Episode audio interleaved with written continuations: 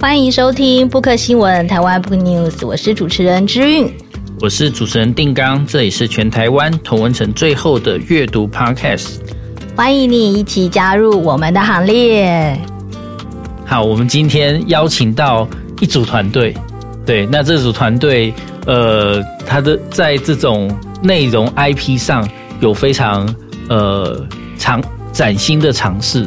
那这组团队是贪食德工作室，是对。那贪食德工作室最近跟黑白文化合作出了一本漫画，叫做《过气英雄传》。对，那今天来我们节目的是呃编剧呃剑刃跟呃导演大鸭。对，那剑刃跟大鸭要不要跟我们呃打个招呼？哦，嗨，各位听众大家好，我是剑刃。对，呃，那各位听众大家好，我是贪食德工作室的导演大鸭。呃，那要不要先来跟我们介绍一下贪食的工作室？OK，嗯、呃，应该说贪食得工作室，我们原本最早开始，我们是就比较像是一个 team，然后跟各大剧团就是进行合作。那通常是说他们可能会有个委托案子进来，那我们就选定一个主题。那的主题我们那时候有定下来说，因为我们为什么叫贪食的？其实两个东西的结合，第一个叫贪食蛇，因为我们整团人都很喜欢打电动。但是我们，然后那种电动里面的快节奏或是一些次文化的展现，那边等等。那另外一边，我们又觉得说，像我自己本身很喜欢浮士德这个小说，我喜欢浮士德文学作作品、经典的文学什么这些等等。那我们觉得两件事为什么不可以结合在一起？就是我们用一个崭新的方式去说一些呃经典或是以故事为主的故事，而不是说，嗯，就是好像电玩就一定得是展展现怎么样的故事，经典文学就一定必须要怎么样展现。那时候我们最早开始就是把这两个东西媒合在一起，然后想说，因为像我们的第一个作品，它就是把辛普森家庭跟太阳花学院绑在一起，就我们大概每一个作品都会有两个完全不搭嘎的元素，就是把它撞在一起。那像今天要带来这个《过气英雄传》的话，就比较特别一点，就是说它是从把办公室的文化跟布袋戏的武林武侠片的那种概念把它结合在一起。那这大概就是我们创作室有一直以来的创作风格都这样。那我们最近。因为我们的跨界案子特别多，像我们最近在跟密室逃脱公司合作，所以我们对于主题的选择上或是题材的诠释上面，我们就越来越多元。我们现在甚至开始在碰什么都市怪谈啊，然后今年我们还想做跟 AV 产业有关的制作，就是说，我们我们其实并没有这个工作室那时候最早当然说，我们通常在跟大家解说，就是贪食的电玩，然后跟那种文学，因为你会觉得这两件事是搭不在一起，可说出来它其实就是故事，用故事把所有东西绑在一起，然后让你看见说，哎，年轻人会怎么看待一些古老的东西，然后呃，怎么样去诠释这些经典，那大概是我们这个贪食工作室成立的主要目的，这样大概是这样。对，我两年前看过贪食得的作品，然后是《阴间条例》，是。然后我那时候看的时候觉得非常的感动，因为他把台湾的这种就是宫庙，然后民间信仰的这个呃部分，然后用一个非常生活化，那跟现代很结合。比如说网红到底在追求什么？那他追求的东西跟呃庙里面在追求香火这件事情是很像的。哦所以用一个这两个的类比，然后去串起一个很漂亮的故事。嗯、那时候看了之后，其实呃，因为本来去看之前就是想说，哎，好像就是民间信仰，不知道到底会演什么。去了之后发现，哎，很让我惊艳。所以这是你们两年之后的新的作品。对对对，因为应该说《阴间条例》它原本它就是漫画。那那时候当开拓动漫找上我们委托探视的工作室来改编这个作品的时候。我们的想法就是说，我们应该把漫画里面让你感觉说，漫画人物是可以出现在你周遭的。因为原本两个老师的作品，因为他总共媒合了两个老师的作品，一个是韦宗成老师的作品跟萨利老师的作品。那他们的作品其实就会让你说，他不用特意强调他故事般的台湾，可是里面的元素或是你接触到的那些文化，你都觉得就是很台湾在地人的东西。那时候开拓找上我，然后说，那你想怎么做？我刚说第一，我我们全剧组我们要去看绕境。我们去看绕境，我们去看宫庙，然后我们研究什么是城隍庙，然后七爷八爷，我也不想走说什么日式动漫或什么这些等等去诠释他们，而是真的让演员去学怎么跳八家将。对，就是我们那时候做的就是比较偏向是那种呃，把漫画放在现实里面，不会让你觉得有任何的隔阂，而且我们必须把所有的观众当成是你没有看过漫画，你也对动漫画可能根本没有兴趣，你今天就是不小心。很倒霉的进入了剧场，但你会看到一个好故事，因为那跟我们工作室的成立宗旨也蛮有关系。就是说，我们认为好故事是永远不会不会嗯不容易被质疑的东西。就当你进来，你可能一切都你不需要满足任何的先决条件，你需要知道些什么事情，你是不是某种东西的粉丝，什么这些东西都不需要。你进来，你被一个好故事感动，你自然而然会去接触到更多的东西。对，那那时候是阴间条例跟名战，对对对，两个作品的结合。嗯、那它其实也有呃衍生的漫画，或者说呃，当然名战录是在之前的漫画，对，对对，后来它也。呃，这个舞台剧也变成了《阴间条例》的这本漫画。对对对，是是是，对，因为呃，应该是就是我们蛮幸运是说，因为一般来说，剧场作品当演完之后，它要延续它，你除了去筹钱加演之外，你没有别的方法等等。那就我们就蛮幸运说，因为呃，阿菊在大概两年前吧，成立了黑白文化。那黑白文化那时候他们哎啊几年前，去年去年去年去年，OK，不小心把他们加长那个 成立历史。那他们成立这个呃出版社，当然他想要出版多元的漫画。然后重点是我那时候阿菊最早跟我讲说，黑白文化想要做就是比较有文史精神的漫画，就这些漫画是有些地方或是一些跟人文这些东西相关的。那就很幸运是他们刚好就选上我们的两个舞台剧作品，都把他们改编成漫画这样。就包括这次我们要主要介绍《过气英雄传》和《阴间条例》，它等于都是哎舞台剧场已经演过了，再把它翻成漫画，因为这是一个。很勇敢的尝试，因为这个题材怎么样都不太好，因为是剧场。对对，其实呃，讲到由剧场再翻成漫画，我觉得就像这次带来这本《过期英雄传》，因为我觉得它也很特别，它是在二零一七年盗火剧团演出的一个舞台剧，然后在最近再把它改成，再由那个米雷米雷老师画成漫画。是。《过气英雄传》，对，然后再来最近二零二一年三月二六到四月一号，又在要从三呃三月二十八号，三月二十八。开始，然后又在戏曲中心的在演出剧场这样子，是就等于说从呃剧场漫画对剧场对对对这样。那你们两位要不要来说一下这个呃《郭庆英雄传》这这部？哦，好。那就是呃，这个过气英雄传的作品是大概一六年年底的时候，我跟导演大丫碰面，然后那时候我刚从上一个工作结束，然后进去念北医大的剧本创作的研究所，然后那时候我们碰面，我们想说，哎，那是不是有机会我们可以一起做一出戏？然后我们就想说，那要写什么让他导这样？那我们就在聊，然后就聊到说我之前上班的时候遇到一些状况。然后就一直在讲说，哎，那因为那个公司还蛮大的，然后是个文创公司这样，在那边有一个小小的专案，然后就是因为公司很大，所以其实什么人都会有，然后也有一些人他们在上班的时候，就是他年纪比较大，然后好像职位也很高，可是你就有点不太知道他在里面做的事情是什么这样。然后他有时候就会跟你讲一些，就是好像很有哲理，或是很有趣，他们以前公司发生的事情，以前的经营方式跟现在经营方式有什么差别？这样，然后你就会觉得说，诶，他以前就在这个公司做这么久，做了二十年，做了三十年，那他的工作方式，他来到现在有没有什么适应上的困难？又或者说，他现在这样子好像有一点，呃，讲直白一点，可能就感觉好像有一点游手好闲。然后你也不是很确定他到底在忙什么，这样，那他就跟你说，因为有人的地方就有江湖，然后所以才会造成说，就是好像公司会有非常多的纷争或者是纠葛、多头马车的感觉这样。然后那时候就跟大家聊这件事情，然后我们就突然觉得说，诶，这个东西好像其实有人的地方就有江湖，好像是一个蛮好的出发点，它是一个有点像 slogan 的东西这样。然后我们就想说，对啊，如果说我们把现实生活中在这种文创公司，或者是说办公室办呃办公室里面会遇到的这种，就是大家对于你做出来的产品，或者是你创作的作品，你有各种不同的想象，那大家会有各种争执，或者觉得说我一定要怎样不可的这个过程，它有没有可能跟他们就是变成是一个让大家能够更容易理解，或是更容易马上 catch 到那种冲突的一个形式，这样。所以，我们那个时候再加上我们两个，其实又很喜欢看武侠小说啊，然后又会很喜欢看一些，就是那时候我自己有在看那个电视布袋戏，这样。他们就想说，哦，那如果我就把这种办公室文化的东西，把它变成是一种很表面化的，可以直接被理解的一个武侠世界，那好像会很好玩。因为演员也可以武打，然后我们也可以让他们就是顺理成章的变成就是穿上古装，然后拿。就就是手手上拿着剑，然后就可以在办公室里面挥舞这样。那它应该会是一个有趣的 idea，所以我们才写了这个《过气英雄传》这样。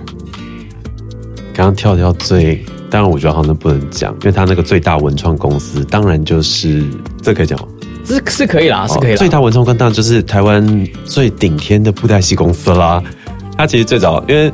我可以帮他补述一下，他刚刚，因为那个时候刚刚聊到，他就跟我说他之前在那个公司工作一些状况，然后说刚刚说，我觉得这个故事太酷，而且我们几乎第一秒就刚刚讲说，那么如果我们写一个在布袋戏公司上班的故事。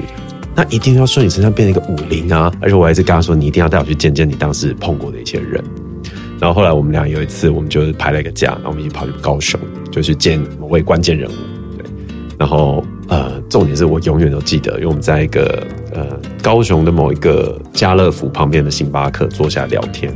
一坐下来之后，我们大家就我那时候有一些拟好稿，说我大家问他什么问题，我们来取材。然后正主任问他说：“那就是说您的工作什么这些等等。”他直接用一种低沉的语气告诉我说：“小朋友，有人的地方就有江湖。”我就想说，他是在家里对镜子讲了一百次练出这句话吗？这我就是完全被震撼到。然后他跟我们分享很多有趣的事情，包括说以前在电视布袋戏电视圈，然后会有那种版权金，然后版权金一定就是黑白两道都要都要，就是大家都要打交道。然后甚至他跟我们说一些很酷的故事，比方说谈业务嘛，就谈业务进去之后，大哥就在桌上直接放那些黑黑长长可以扣下去的东西，说今天你老板可以不尊重我，但你不能不尊重这个桌上的东西。现在给我坐下来，我们来好好谈。就他跟我们讲这种东西，我们就会说，哇，真的有一个年代，台湾这些商场上的事情是很江湖的，很道义。然后他也跟我们讲很多有趣，包括说一些公司的纷争或者这些等等。那当然这些都是，他就比较像是说你听一个呃。一个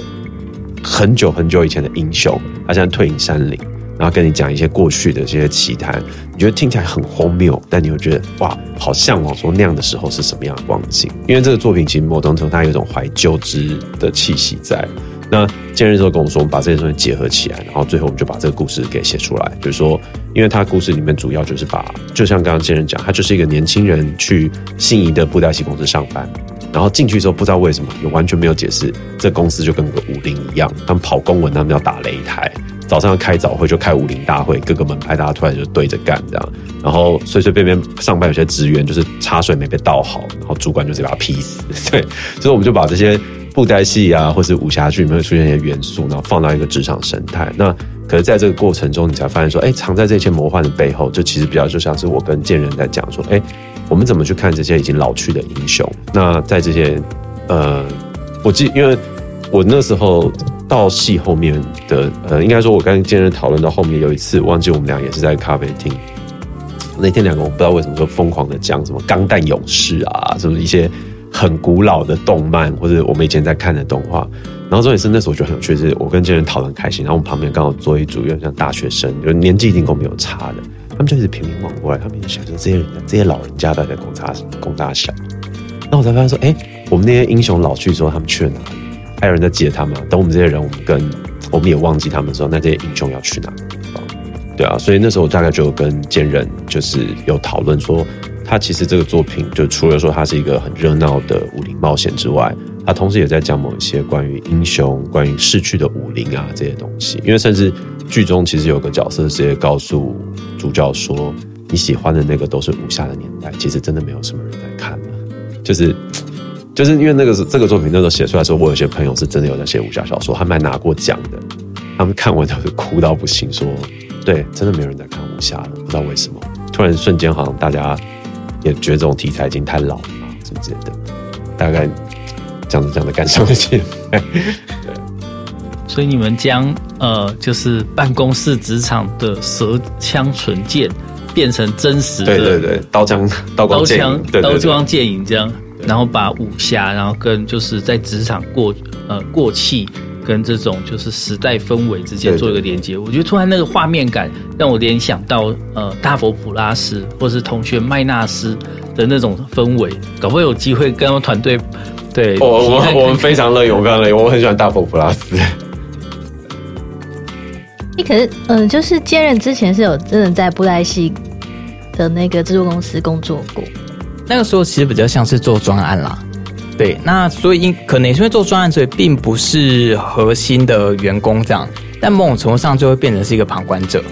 对，那不过其实，在那个专案时间也不长，然后再加上我之前在写剧本之前也在美术馆上班，它其实也算是一个比较文创的一个环境这样，所以也都会看着艺术家们他们的工作来来去去。那有的老师他们工作时间可能二三十年，然后有的一些年轻的艺术家的工作这样，那大家工作方法也都会有不一样。所以其实那时候当初在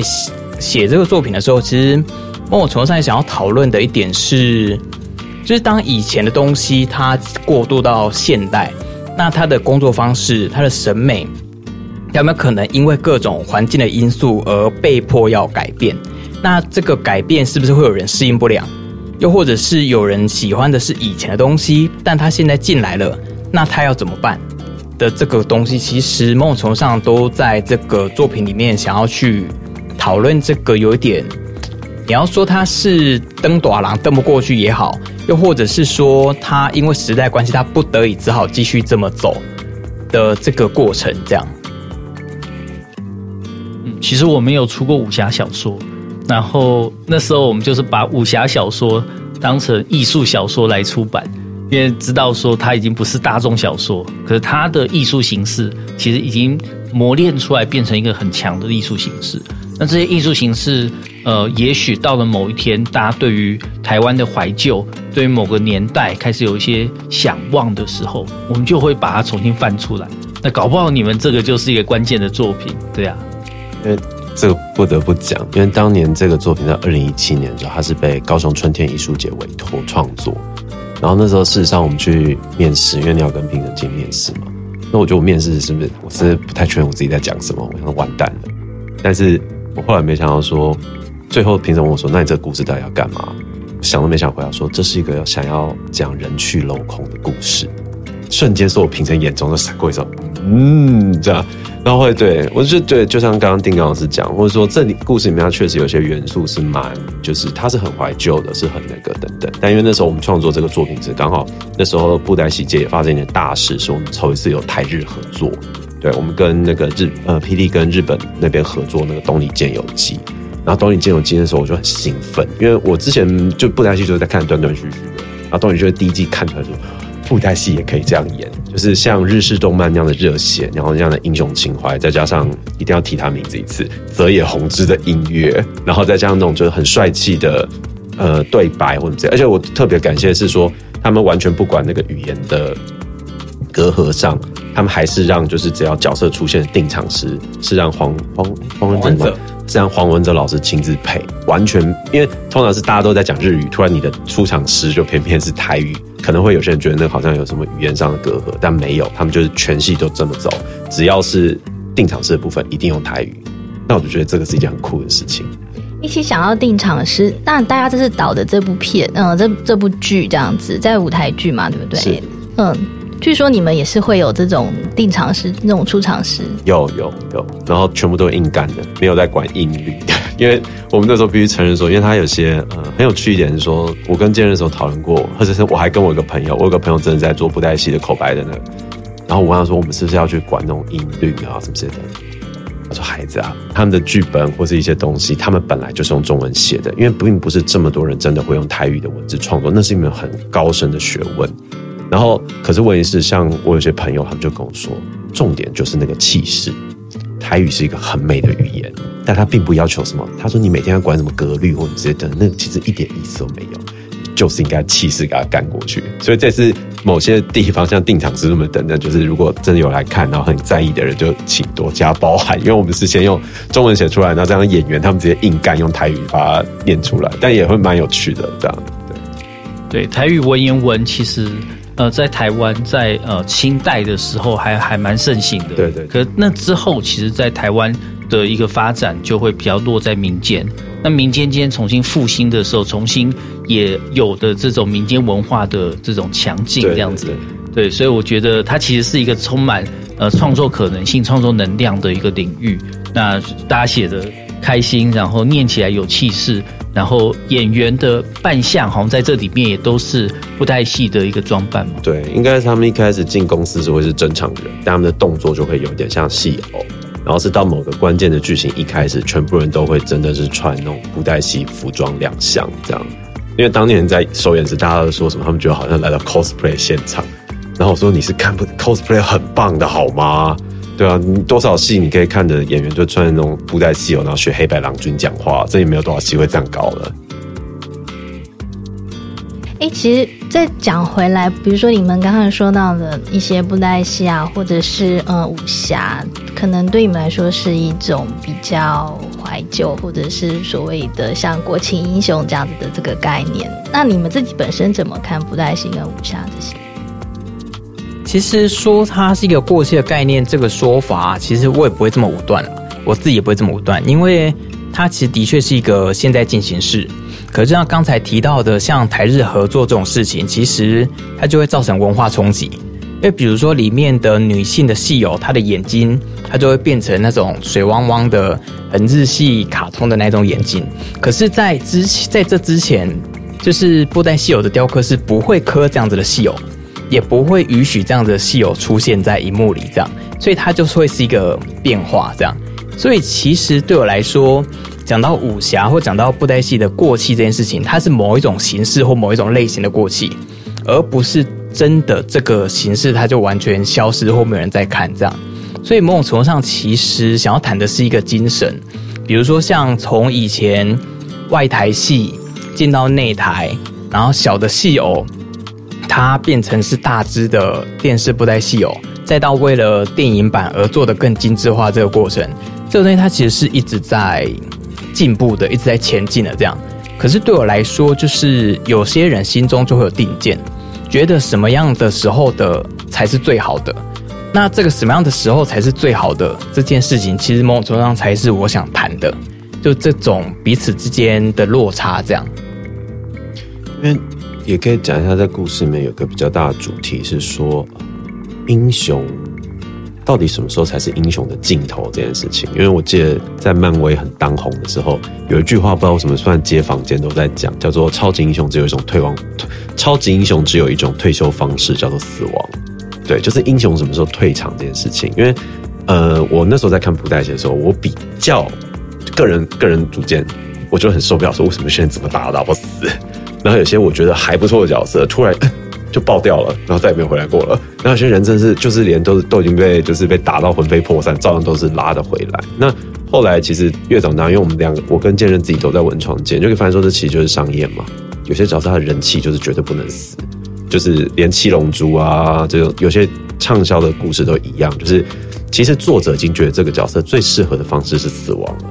可是偏偏公司跟你说你敢杀他，你气垮埋。对啊，就是你不能，就是这个英雄，然后搞半天说这个英雄在二十集之后，因为那时候，呃，我有个布袋戏朋朋友来看这部戏，他看就很感叹呐、啊，他说事实上他们自己戏也觉得说，就三，他们有个所谓三先天的是，就是布袋戏最有名的三个什么素还真跟这，没没没有，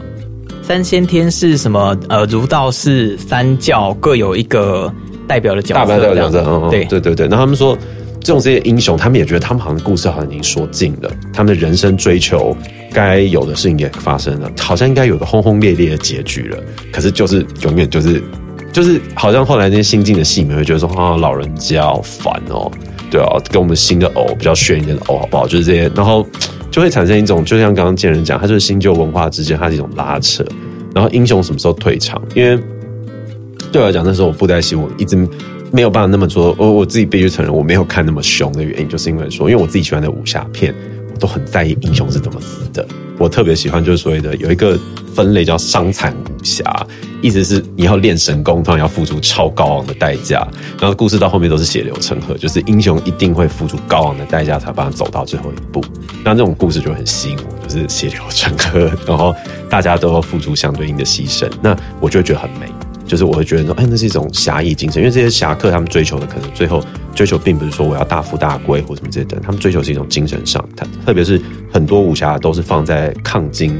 抗辽、抗蒙古人，那那些时候英雄他们已经置生死为度外，他们要赢的就是一个精神跟一个东西的传承这样。那对我来说不太行，就是他就会碰到一个问题，他就是因为他就已经比较像我们看那些受欢迎的商业作品，有些角色就是不能死，永远不能死，然后你也看不到他的结局，然后就好像有点像，也不能说苟延残喘了，就出来然后就是个神主牌，可是好像新的戏迷也不太喜欢他，旧的戏迷也觉得说他应该有个更好一点的结局，所以那时候也是为了这样的东西，然后竟然跟我结合起来，然后我们把这个东西觉得说，哎，英雄要怎么退场？我们觉得这个是一个很酷的主题，可以把它放进去。我们也来聊聊这本呃漫画的改编，因为你们是先有剧本，然后先有舞台剧，然后再出漫画。那漫画好像是由米雷老师，那我记得他本来也在 CC 上有连载，然后后来集结成单行本。对对对对。对。那在改编的过程，编剧或导演有跟呃米雷老师沟通聊过这个改编的一些心得或是一些想法吗？老实说话，老实说，就是我们有跟他开过会啊，嗯、然后就说，好啊，那就你画吧，你画吧，对，我们什么都没有做，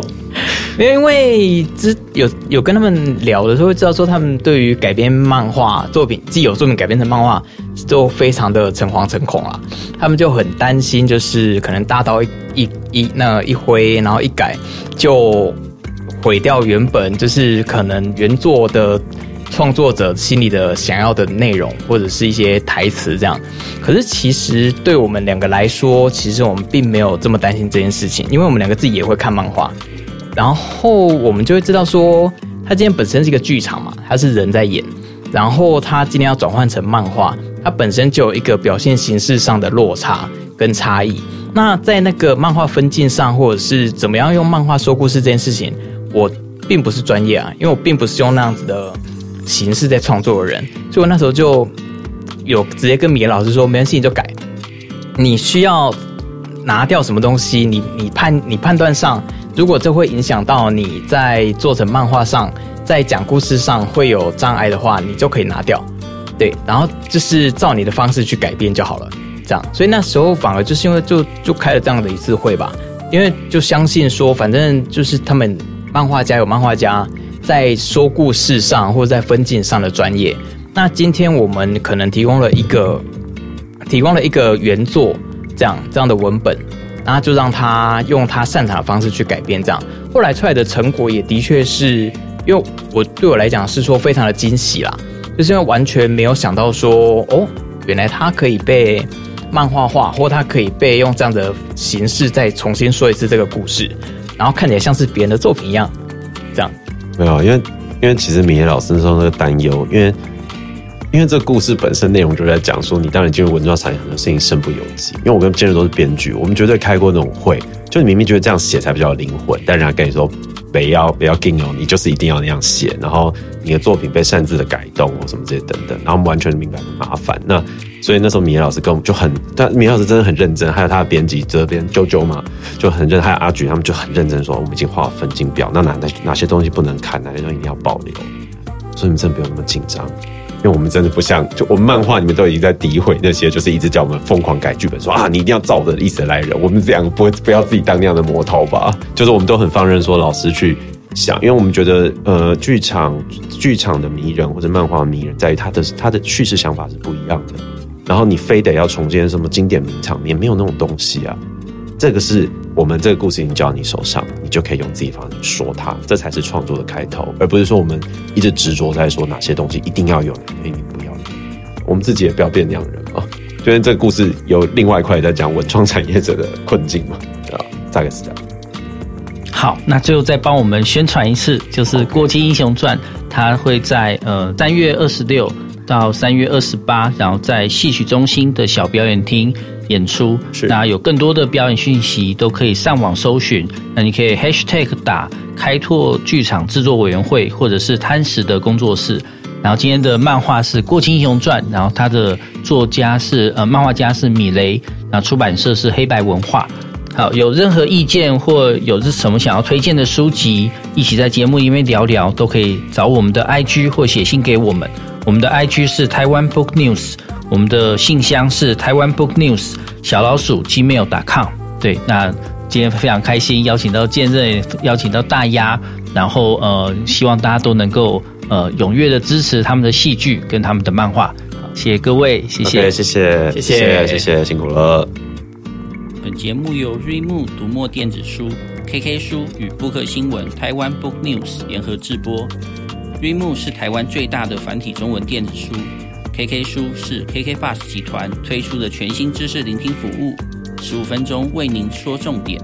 不可新闻与你继续爱读一万年。